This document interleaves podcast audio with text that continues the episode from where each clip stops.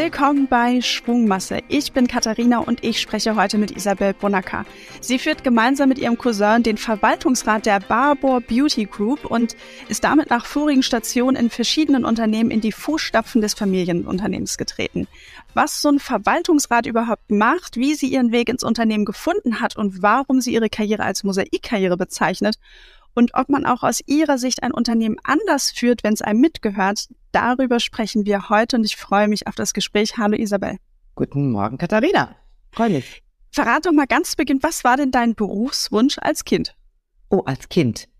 Oh Gott, ich habe meine Erinnerung geht gar nicht so lang zurück, aber als Jugendliche kann ich ganz sicher sagen, dass ich Journalistin werden wollte und äh, habe tatsächlich auch mit 15 angefangen, für eine lokale Redaktion alle möglichen Artikel zu schreiben über das, was so in der Region passierte.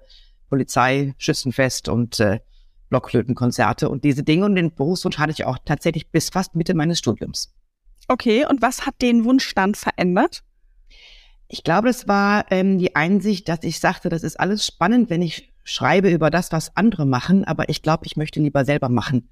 Also tatsächlich dieses etwas unternehmen, etwas machen, das ist da schon aufgekommen, ohne dass ich gleich wusste, dass das vielleicht ja in einem Berufsbild Unternehmerin enden würde. Das war gar nicht auf meinem Radarschirm. Du sagst ja selber, dass du eine Mosaikkarriere führst oder geführt hast. Wie meinst du das genau? Naja, man spricht ja oft, wenn man so über, über einen beruflichen Werdegang äh, spricht, äh, über Karriereleiter oder sowas. Und ich habe ja tatsächlich auch sehr karriereleitermäßig bin ich auch gestartet mit, mit, mit, mit McKinsey, wo ich fünf Jahre in der Unternehmensberatung tätig war.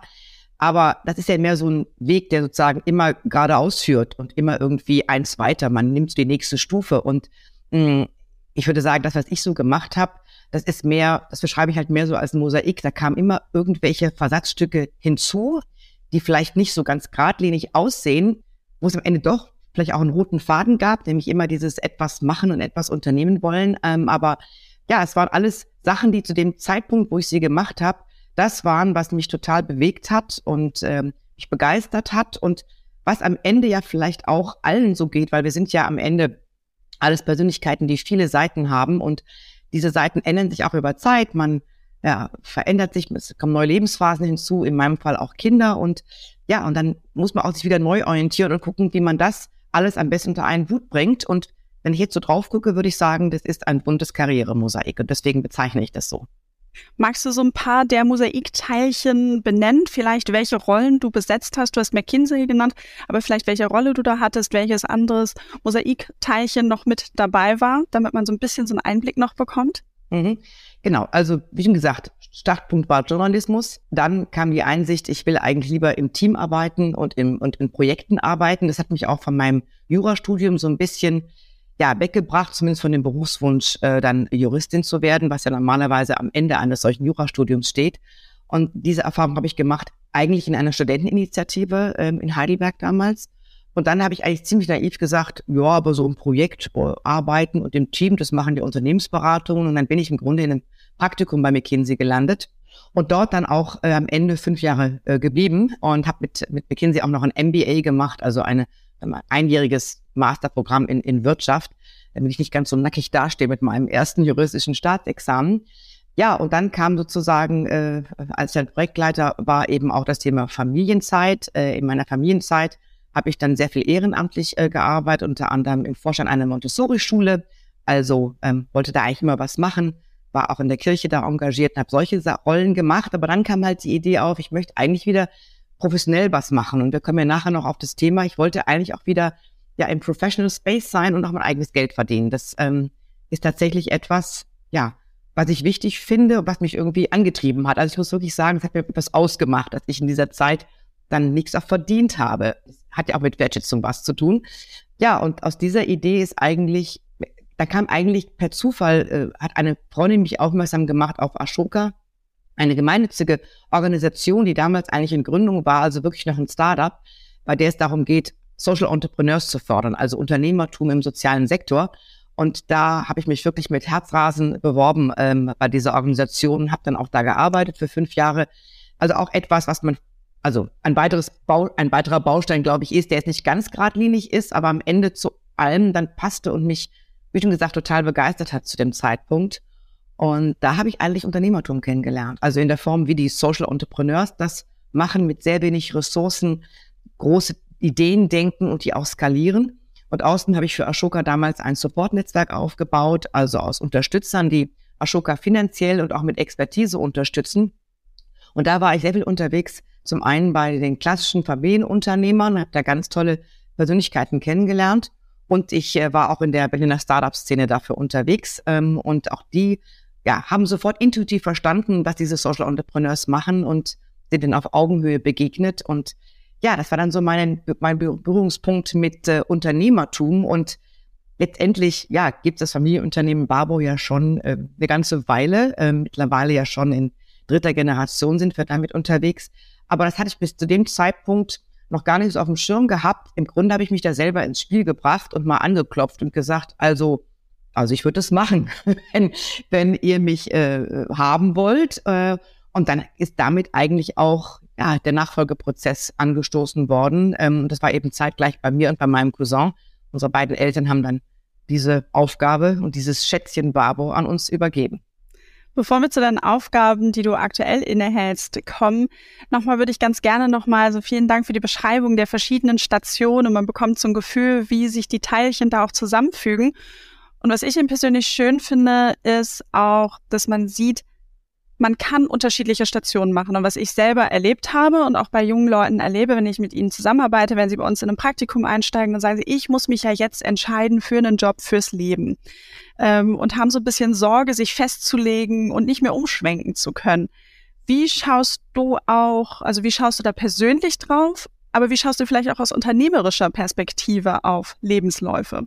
Hm, ich habe ja wirklich immer wieder auch mit jungen Leuten zu tun. Da kommen Anfragen, ob ich da mal was sagen kann. Oder ich äh, bin auch äh, Mentorin in verschiedenen äh, Mentorenprogrammen für Frauen, also auch für junge Frauen. Und ich halte eigentlich, ich sage immer gefragt oder umgefragt, immer ein Plädoyer für diese etwas bunteren Lebensläufe. Ähm, ich halte auch immer ein Plädoyer für den Blick auf Unternehmertum. Und beides interpretiere ich auch relativ weit. Ähm, weil Unternehmer, Unternehmertum kommt ja eigentlich von etwas Unternehmen. Und das ist irgendwie, das kann sozusagen, äh, sag mal, im, im Bereich sein, ich engagiere mich für etwas, das sozusagen in die kleinste Keimzelle davon ist, aber auch, ja, es kann selber gründen heißen, es kann aber auch heißen, ich bin im Unternehmen als Unterne Mitunternehmer tätig, also Stichwort Intrapreneurship. Und das sind alles Sachen, wo wir bei Barbour wirklich sehr positiv mit umgehen und auch wirklich möchten, dass wir dieses Mindset und diese ja, Attitude haben bei unseren Mitarbeitern und versuchen das auch möglich zu machen. Also das ist tatsächlich eine ganz persönliche Mission von mir, hier breit zu denken im Sinne von, wer kommt ins Unternehmen und auch, was kann dann diejenige, derjenige im Unternehmen machen. Und ähm, sehr gut. Intrapreneurship im Unternehmen, äh, da fühle ich mit, mein Herz schlägt etwas schneller, weil wir sagen ja auch mal, wir Finanzhelden, wir sind ein Startup im Unternehmen und es hat nie jemand zu Beginn auserkoren, sondern man hat sich die Aufgabe geschnappt und mal losgelegt und ich kann sagen, es macht sehr, sehr viel Spaß. Es sind tolle Aufgaben und tolle Themen. Aber was sind denn jetzt deine Aufgaben? Was macht denn eine Verwaltungsrätin eigentlich? Ja, als ich äh, den, sag die Aufgabe übernommen habe, habe ich mich erst ein bisschen gestoßen an dem Wort Verwaltungsrat, weil ich wollte nichts verwalten. Ich wollte ja was, was gestalten und machen. Genau, und etwas machen. Aber am Ende, wenn man mal schaut, der Begriff Verwaltungsrat, der ist ja vor allem in der Schweiz für Aufsichtsräte sehr stark vertreten. Das sind in der Regel heißen die nicht Aufsichtsräte, sondern Verwaltungsräte. Und in der Schweiz ist das ein Begriff auch für einen sehr involviert, wird ein Verwaltungsrat, einen sehr aktiven Verwaltungsrat. Und ich glaube, genau das ist es auch bei Barbour. Denn äh, wir kommen jetzt nicht äh, viermal im Jahr zusammen und lassen uns eine PowerPoint-Präsentation zeigen, sondern ich würde wirklich sagen, wir sind ähm, ja sehr, sehr mit der Geschäftsführung sehr eng zusammen in, in einem gemeinsamen äh, Unternehmer sein. Und so verstehen wir unsere Rolle auch. Und das ist natürlich ein ganz großes Glück, dass wir diese Mischform auch leben können ähm, und nicht einfach sagen, wir sind eine Kontrollinstanz, die quasi retrospektiv auf das guckt, was die Geschäftsführung macht, sondern wir gucken eigentlich gemeinsam ähm, in die Zukunft und, und führen auch das Gremium so, dass wir äh, eigentlich gemeinsam diese Entscheidung unter Unsicherheiten, die man ja trifft, erst recht in dieser sehr volativen, äh, volatilen Welt, ähm, dass wir uns möglichst gut sozusagen Informationen beschaffen und das abwägen miteinander und dann uns aber auch unternehmerisch versammeln hinter dieser Entscheidung. Und ähm, die quasi gemeinsam tragen. Und äh, das ist wirklich eine ganz tolle Form der Zusammenarbeit mit unseren drei Co-CEOs, die wir eben in diesen Meetings haben, aber auch darüber hinaus. Und wahrscheinlich spielt da auch eine Rolle, dass eben das Unternehmen einem irgendwie selbst gehört. Also ist nicht mehr alleine, sondern da stehen äh, Gesellschafter dahinter, die auch, also auch inaktive Gesellschafter. Aber am Ende, ja, wollen wir eben auch aufpassen auf dieses Unternehmen. Das gibt's jetzt seit über 65 Jahren äh, in dritter Generation. Wir haben jetzt auch schon die vierte Generation in Form unserer Kinder, die jetzt alle sagen wir, 18 und älter werden. Ein paar jüngere tröpfeln noch so hinterher. Und äh, uns eben ganz wichtig, dass wir ja in Generationen denken und das eben auch noch in die nächste Generation übergeben können. Und, ähm, und da passen wir eben gut drauf auf. Und das tun wir eben, indem wir uns eigentlich gemeinsam immer die Frage stellen, was ist das Beste für Barbour? Und dann vielleicht auch von ganz äh, vom BWL-Lehrbuch festgelegten Rollen ein bisschen Abstand nehmen, sondern einfach sagen, wenn das die Leitfrage ist, was ist das Beste für Barbour, dann stellen wir uns so auch auf. Sehr gut. Du hast eben gerade schon gesagt, ähm, die gehörten Teil, aber auch weiteren äh, Gesellschaftern. Ihr sagt ja selber als Familie, ihr haltet einen hohen Eigenanteil äh, Anteil am Eigenkapital. Kannst du sagen, wie viel Prozent und warum das für euch auch wichtig ist, so viel selbst zu halten? Mhm. Also unsere Eigenkapitalquote ist tatsächlich äh, knapp 50 Prozent, was eine sehr gesunde Eigenkapitalquote ist im, im Mittelstand. Das ist uns deswegen wichtig, weil wir einfach, ähm, also zum einen ist es wichtig, dass uns das Unternehmen komplett gehört ähm, und aber auch eben mit der hohen Eigenkapitalquote, weil wir einfach die Entscheidungen selber treffen können. Ähm, wir können sie, sind da sehr unabhängig, wir können sehr langfristig denken. Wir sind von Banken dann nicht so abhängig. Und es sind ja viele Entscheidungen, die wir jetzt treffen und auch getroffen haben. Wir haben ja gerade ein neues Werk äh, sozusagen jetzt fast fertig. Ähm, Ende März ist Eröffnung, das Barber Beauty Cluster ein wirklich 60 Millionen Euro Investment, was natürlich ein echtes Ticket ist. Aber wenn wir uns halt dann sehr gesund aufstellen und auch auf unsere Liquidität achten, dann haben wir auch ganz klare Vorstellungen, wie hoch die sein muss, dann können wir das, ähm, können wir so ein Investment eben auch machen. Denn es ist natürlich nichts, was sich nächstes Quartal äh, schon rechnet. Und ja, diese, dieses nachhaltige Wirtschaften ist wahrscheinlich sogar das Stichwort. Also Nachhaltigkeit ist ja mehr als die ökologische Nachhaltigkeit. Dieses nachhaltige Wirtschaften Deswegen machen wir das mit der hohen Eigenkapitalquote. Und um ehrlich zu sein, hat uns die auch in den wirklich schwierigen Corona-Jahren wirklich auch, gerettet, weil wir auch nicht angewiesen waren, wie schnell irgendwelche Betriebsmittelkredite ähm, kommen mussten von Banken. Wir kamen komplett ohne diese Kredite aus und äh, haben es sehr gut geschafft durch dieses Jahr und haben selbst äh, unseren Mitarbeitern in Kurzarbeit das, den, das volle Gehalt gezahlt ja, und solche Sachen sind uns als Familienunternehmen eben auch wichtig. Nachhaltiges Wirtschaften, ein gutes Stichwort. Wie ist denn unter diesem Aspekt dein Blick auch auf Startups? Die wirtschaften ja dann doch anders oder sind eben anders aufgestellt. Du hast viel in der Startup-Welt selber gearbeitet, bist jetzt nochmal anders unterwegs. Wie ist dein Blick darauf? Also ich bin ganz großer Fan von Startups. Also da ähm, Vielleicht, wenn ich das alles sozusagen, mein Mosaik ein bisschen anders ausgesehen hätte, wäre ich am Ende da auch selber gelandet. Was ich jetzt aber tun kann, ist eben zweierlei. Das eine ist so, dass wir eben wirklich versuchen, auch Startup-Kultur irgendwie ins Unternehmen zu bringen und auch wirklich, der Plan ist auch wirklich, dass wir auch interne Startups, also Corporate Startups äh, gründen können bei Barbour. Das ist alles, äh, alles auf dem Weg. Ähm, und äh, gleichzeitig kooperieren wir auch viel mit Startups, weil wir einfach sehen, dass diese, ja, dieser dieser unverstellte Blick auf Neues und auf Innovation und auch dieses sich agil aufstellen und ähm, ja, alles, was mit diesem ja, Agieren der Startups zu tun hat. Also auch wirklich zu sagen, ich gehe schrittweise vor und ich teste das und dann mache ich irgendwie ein Pivot und, ähm, und falle daran nochmal. Das ist ja etwas, was man wirklich als Grown-up, äh, wie Barbo nun mal ist, ähm, einfach auch reinbekommen sollte. Und das ist auch ein Gedanke in unserem Innovationsmanagement, das wir nochmal neu aufgestellt haben, dass wir da ganz viel nach außen gucken und auch schauen, dass wir Startups nach Möglichkeit andocken bei Barbour. Und ähm, das eine oder andere Investment haben wir auch als Unternehmen schon gemacht in Startups. Und gleichzeitig haben mein Cousin und ich ähm, mit ein paar Gesellschaftern investieren wir auch privat in Venture Capital Fonds. Und auch zu diesen Startups aus dem Portfolio halten wir auch Kontakt und da wir die komplette Wertschöpfungskette im Unternehmen haben, von Labor über Produktion, Abfüllung und Logistik, können wir auch ganz viele B2B-Startups bei uns andocken. Und aus dieser Zusammenarbeit kommen einfach ganz, ganz tolle Impulse und das ist uns ganz wichtig. Spannend. Also wenn jetzt äh, Startups aus dem Beauty-Bereich zugehört haben, Baro könnte ja. ein Ansprechpartner sein. Aber wie trefft ihr denn Entscheidungen auch für große Investitionen? Du hast vorhin diese neue Produktionseinheit benannt, 60 Millionen Euro. Wie geht ihr damit um?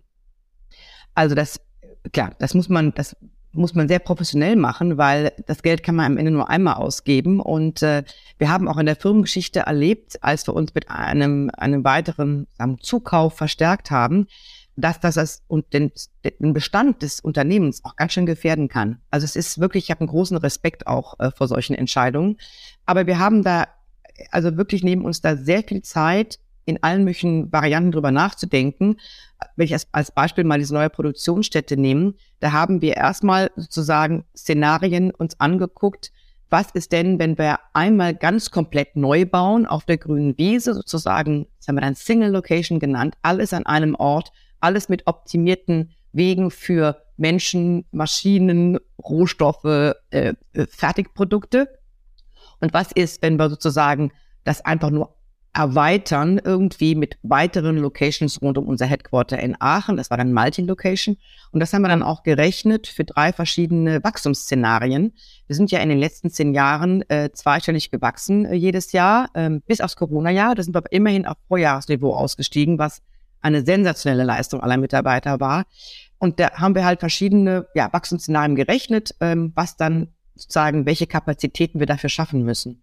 Und auf dieser Basis, das war ein großes Projektteam involviert, äh, haben wir dann wirklich ganz genau geguckt, ähm, können wir uns das leisten und ist das sinnvoll? Denn, wie schon gesagt, wir haben da auch schon Respekt vor. Ähm, das Unternehmen äh, hat es jetzt eine ganze Weile äh, gut geschafft und das möchte man als dritte Generation ja auch nicht aufs Spiel setzen. Und ja. am Ende haben wir uns dann für die Single Location entschieden und äh, die Wachstumsszenarien sind eigentlich äh, schon übertroffen worden, die wir damals hatten, die verschiedenen, sodass wir uns eigentlich jetzt äh, sehr wohl damit fühlen und gar nicht abwarten können, dass das Werk endlich eröffnet wird. Sehr gut. Ihr bringt ja eben Beauty-Produkte auf den Markt. Ganz bekannt äh, sind eure Ampullen und ich habe hier auch vor mir liegen die With Love ähm, Ampullen-Kollektion. Die hatten wir nämlich im letzten Jahr bei unseren Afterworks in unseren Goodie-Bags mit dabei, um hier auch nochmal eine Transparenz zu geben. Magst du vielleicht mal so einen Einblick geben, weil das habe ich mich in der Vorbereitung gefragt, das kann man wahrscheinlich nicht so über einen Kamm scheren, aber was kostet das denn so im Schnitt oder was kommen für Kosten so hinzu, wenn man so ein neues Produkt auf den Markt bringt? Vielleicht, wie lange dauert das auch? Und so ein bisschen, ich will so ein bisschen dieses, was für ein finanzielles Risiko steckt da auch so ein bisschen hinter? Ähm, und die Kostentreiber, das würde ich so gerne ein bisschen rauskitzeln bei dir. Also das unterscheidet sich sehr stark, ob wir jetzt über ein, über ein Produkt der Marke Barbour äh, sprechen oder über ein Private Label Produkt. Wir machen ja in der Barbour Beauty Group nicht nur die Marke Barbour, sondern haben auch ein Handelsmarkengeschäft, wo wir für große Handelsketten Kosmetik entwickeln unter deren Eigenmarken und auch für sagen wir mal, sehr bekannte Influencer, Startups, Dermatologen auch deren Produkte entwickeln. Also wirklich nicht nur das Abfüllen, sondern auch von der Konzeptentwicklung. Und deswegen muss man das ein bisschen unterscheiden. Also bei Marke Barbour reden wir schon über einen Vorlauf von anderthalb Jahren äh, für eine Produktentwicklung. Das ist insofern sehr aufwendig, weil wir natürlich da immer nur mit Top-Qualität rausgehen wollen und da auch sehr, sehr viele Beteiligte mit drin sind. Wir haben äh, Produktentwicklungsteams, die nach so agilen Methoden arbeiten. Also da ist dann einer drin aus dem Labor, einer aus dem Marketing, aus dem Einkauf, aus dem Packmittelmanagement und die sozusagen kreieren dann ähm, die Produkte. Und das ist natürlich auch ein sehr stark iterativer Prozess. Und weil eben auch bei uns Performance oberstes Gebot ist, muss eben auch viel getestet werden. Also man kann sich vorstellen, da ist also eine große Lead-Time und eine große Ressource dahinter. Und da muss schon, der Schuss muss dann schon sitzen. Wenn wir im Auftragsgeschäft sind, liegt das ja mehr in der Hand der Auftraggeber, sagen wir mal, mit welchem äh, Umfang, äh, mit welcher, mit welchem zeitlichen Vorlauf sie ihre Produkte haben wollen. Die Qualität ist natürlich immer irgendwie eine Barber-Qualität, weil es läuft ja auf den gleichen, im gleichen Labor wird es entwickelt, auf den gleichen Apfelstraßen. Aber da im Auftragsgeschäft haben wir auf jeden Fall deutlich kürzere Zeiten. Ich würde mal sagen, da sind wir eher so im Handelsmarkengeschäft bei sechs Monaten. Ist es dann unter Umständen auch lukrativer, weil ihr schneller seid?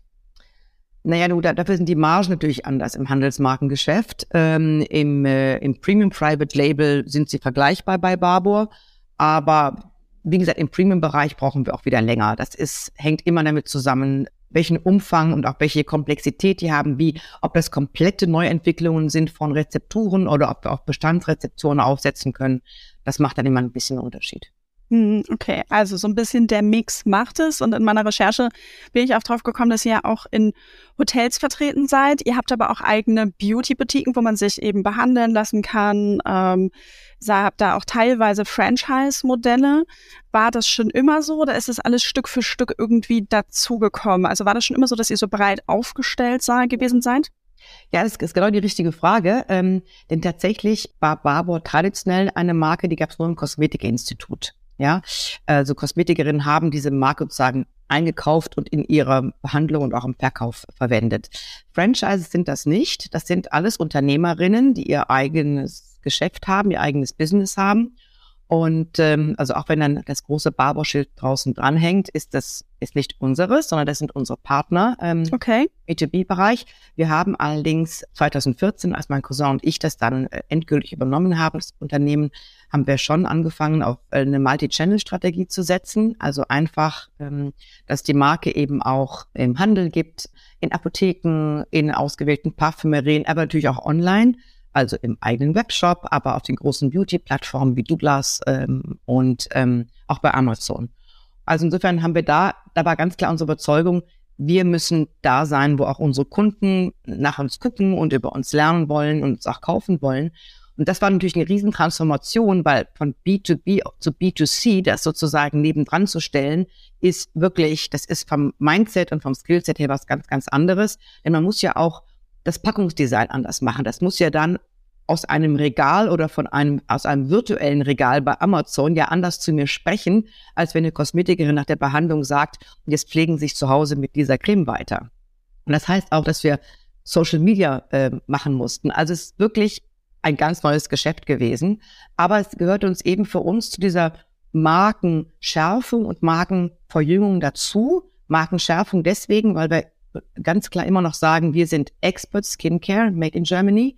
Expert Skincare, weil eben unsere Hautpflegeexperten, weil wir die haben im Kosmetikinstitut, die uns auch trotz dieses, dieser Transformation auf Multi-Channel alle erhalten geblieben sind. Und gleichzeitig eben auch Markenverjüngung, weil zum Beispiel Social Media ganz klar, die Ampullen, äh, du hast ja eben gezeigt, ähm, damit sind wir wirklich nochmal richtig bekannt geworden, obwohl es das Produkt eigentlich schon seit 20, 30 Jahren gibt in unserem Portfolio. Aber gerade jüngere Menschen lernen das eben dann auch kennen über Social Media und da können dann teilweise die Töchter meiner Freundin ihre Mütter mal richtig gut aufklären über diese Ampullen. Ist es genau dieser Mix, der dann auch eure Marke, ich sag jetzt mal, frisch hält und immer, dass man neue Wege findet, Bekanntheit zu steigern? Weil es ist ja so in meinem Empfinden im Beauty-Bereich extrem viel Wettbewerb. Es kommt hier was Neues, es gibt dort neue Produkte. Du hast vorhin eben auch angesprochen, Influencerinnen, Influencer bringen Produkte mit auf den Markt, dann vielleicht nicht unbedingt mit euch, sondern auch andere oder haben eben starke Marketingkampagnen, große Communities. Was ist für euch so ein bisschen da das Geheimnis zu sagen, okay, ähm, wir sind wirklich ein relevanter Player und bleiben relevanter Player?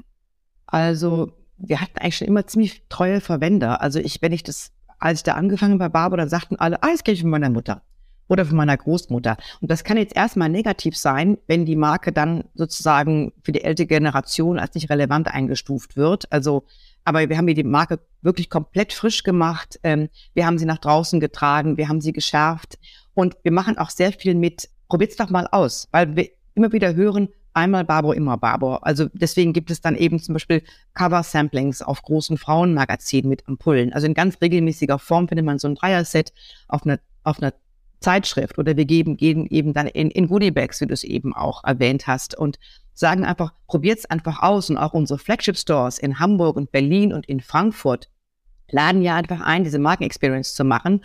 Und ich glaube einfach, dann stellen schon viele fest, die Produkte sind wirklich sehr performant, also die bringen wirklich sichtbare Ergebnisse. Erst recht, wenn eine Kosmetikerin unterstützt bei der richtigen Produktauswahl. Aber wir haben natürlich auch Online-Tools, die dabei helfen, ähm, die richtige Auswahl zu treffen.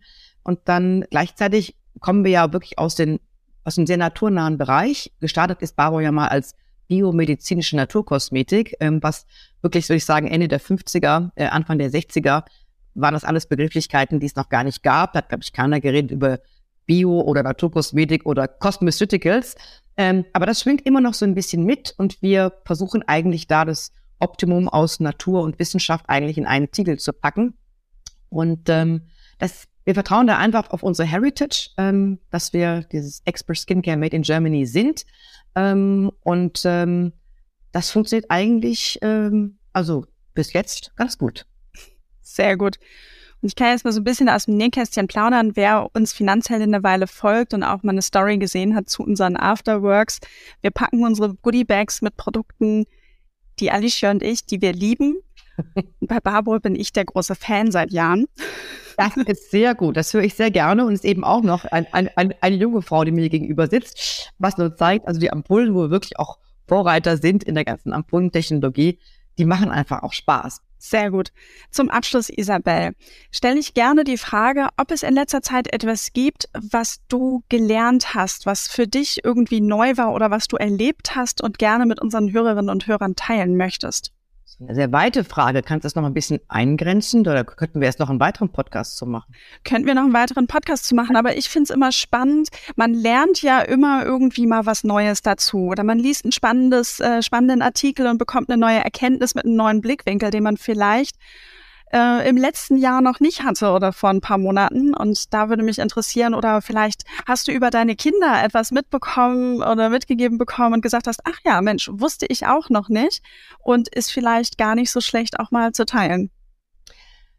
Also generell beschäftigt sich mich im Moment, muss ich ganz ehrlich sagen, die Politik deutlich, deutlich mehr als noch in jüngeren Jahren. Ich finde einfach, dass uns das alle, was angeht, was hier in Deutschland, in der Welt passiert. Und da gucke ich auch manchmal ein bisschen, ein bisschen Sorge drauf, weil ich einfach manchmal denke, wir haben so ein bisschen den Blick für verloren, was ja alles möglich ist und was wir noch mehr erreichen könnten. Und ich habe gerade eine Freundin gehabt, die ist gerade Marathon mitgelaufen in Japan und die hat gesagt, äh, da wird man nicht angefeuert von der Seite, du machst das toll und du schaffst das, sondern die rufen einem zu streng dich an. Fand ich ganz beachtlich, ähm, weil am Ende, glaube ich, tut uns das allen auch gut und wenn auch meine Kinder kommst, auch die sind jetzt nicht mit einem goldenen Löffel im Mund geboren, sondern die müssen ähm, sich schon anstrengen. Die müssen ihren Weg machen und die sollen auch ihren Weg machen. Und dieses streng dich an und ja, schau auch, für was du dich zuständig machen kannst, auch in deiner Umwelt, in deiner Familie, deinem Freundeskreis, deiner Nachbarschaft, aber auch sagen im Land. Das ist, glaube ich, etwas, was mich äh, sehr stark beschäftigt und auch stärker als sonst, weil wir schon sehen, dass wir irgendwie ja, in Dauerkrisen sind und in der Multikrise sind und am Ende es doch immer wieder so ist, ich glaube, man muss sich dafür zuständig erklären und etwas unternehmen, im Kleinen wie im Großen. Und das würde ich mir viel mehr wünschen. Isabel, ich danke dir sehr, dass du deine Geschichte mit uns geteilt hast und finde deine Mosaikkarriere, auch wie du es beschrieben hast, das macht Mut für viele hoffentlich, die jung sind und den Podcast hören oder aber auch, wenn man schon ein bisschen im Beruf drin ist, sich auch mal zu trauen, nochmal woanders hinzuspringen, auszuprobieren. Du hast ja erzählt, es ging von Journalismus, Jura, Unternehmensberatung, Familienzeit und Ehrenamt dann eben ins eigene Unternehmen. Super vielseitig, sehr, sehr spannend, was du erzählt hast. Ich wünsche dir noch einen tollen Tag und bis bald. Ich danke dir sehr, Katharina. Hat viel Spaß gemacht.